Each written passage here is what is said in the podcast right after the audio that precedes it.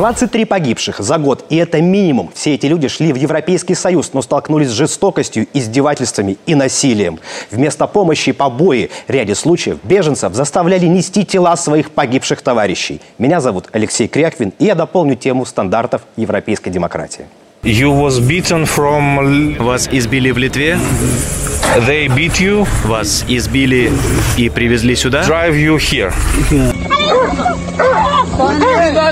Очередной громкий случай. Латвийская граница. Тела лежали вблизи забора, который Рига построила на границе с Беларусью. Причины смерти мужчины и женщины установит следствие. И случаи преступного насилия со стороны латвийских силовиков становятся постоянными. Но это совсем не норма. В конце прошлой недели около калитки в латвийском заграждении белорусские пограничники обнаружили темнокожую женщину без сознания. Ей попытались оказать помощь, вызвали медиков, но спасти не успели.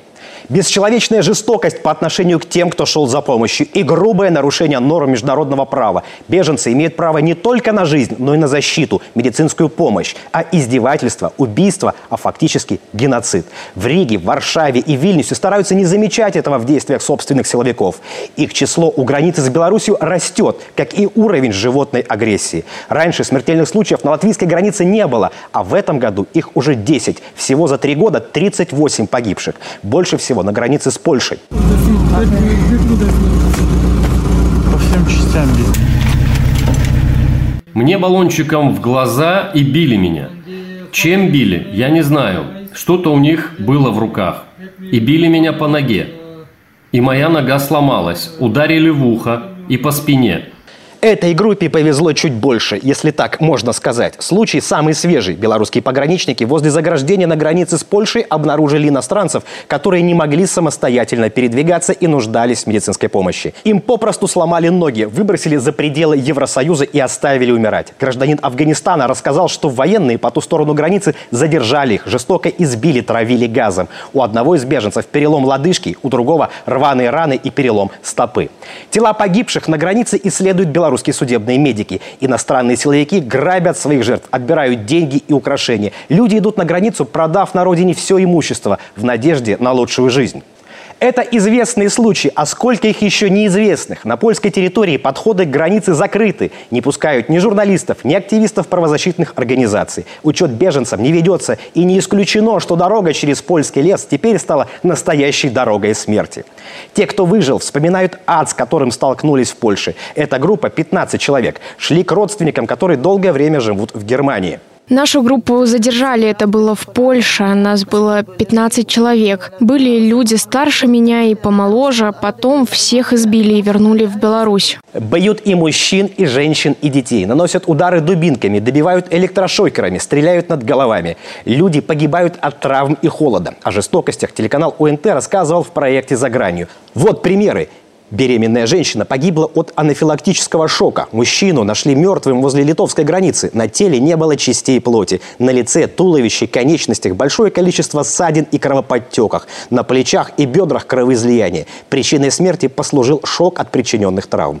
Гражданина Шри-Ланки нашли в одной из деревень рядом с границей. После насильственного выдворения из Литвы он пытался найти людей. Тело обнаружили в старом сарае. Мужчина шел по снегу в одном ботинке. Вторая нога была перебинтована. В итоге замерз насмерть. Еще одного изгнанного Литвой нашли в воде в мелиоративном канале. Некоторые тела находили местные после того, как сошел снег. Непринятые и избитые стражами Европы, беженцы погибали, не сумев дойти до ближайшей белорусской деревни. На теле были обнаружено большое количество телесных повреждений. А Через какое-то время от них наступил шок, и, соответственно, человек погиб. А Все последующие случаи э, и в 2021, и 2022, и 2023 году, э, они отличались э, в том, что объем телесных повреждений был меньше, и смерть наступала от переохлаждения. Выжить в руках у таких силовиков уже удача. Мы уже видели, когда людям ампутировали руки и ноги, ну, потому что они замерзли. Мы видели травмы, когда люди были действительно, какие-то были побои. Ну, и они сами рассказывают, что, да, были избиты. Поэтому, как правило, да, они всегда идут сначала в больницу и потом уже мы забираем их сюда. Они поймали, ударили конкретно и выгнали здесь, и собаку даже пускали у нас. Шокер? Литовские пограничники сказали нам, не возвращайтесь. Если вы вернетесь сюда, мы вас убьем. Они нас били, применяли газ и электрошокеры. У нас пожилая мама, и они били всех. А этот человек был вынужден нести на своих плечах в Беларусь тело своего товарища. Граждане Ирана шли в Германию, как и многие другие. Их задержали, избили. Погибшему стало плохо. Требовался инсулин, которого ожидаемо не дали. Человек умер в заключении. После этого их вывезли к забору. Польша при всем уровне жестокости не может обеспечить охрану Евросоюза от потока беженцев. И несмотря на Шенгенское соглашение, на границах вновь пограничный контроль. И людей находят перевозчиками. Чаще всего оказываются именно граждане Евросоюза. С начала года, как отчитались в Варшаве, незаконной процедуре возвращения в Беларусь подверглись 17,5 тысяч человек. Еще 13 тысяч человек, по мнению польской газеты «Выборчей», добрались до Германии. Это значит эффективность построенного поляками забора грубо 50 на 50.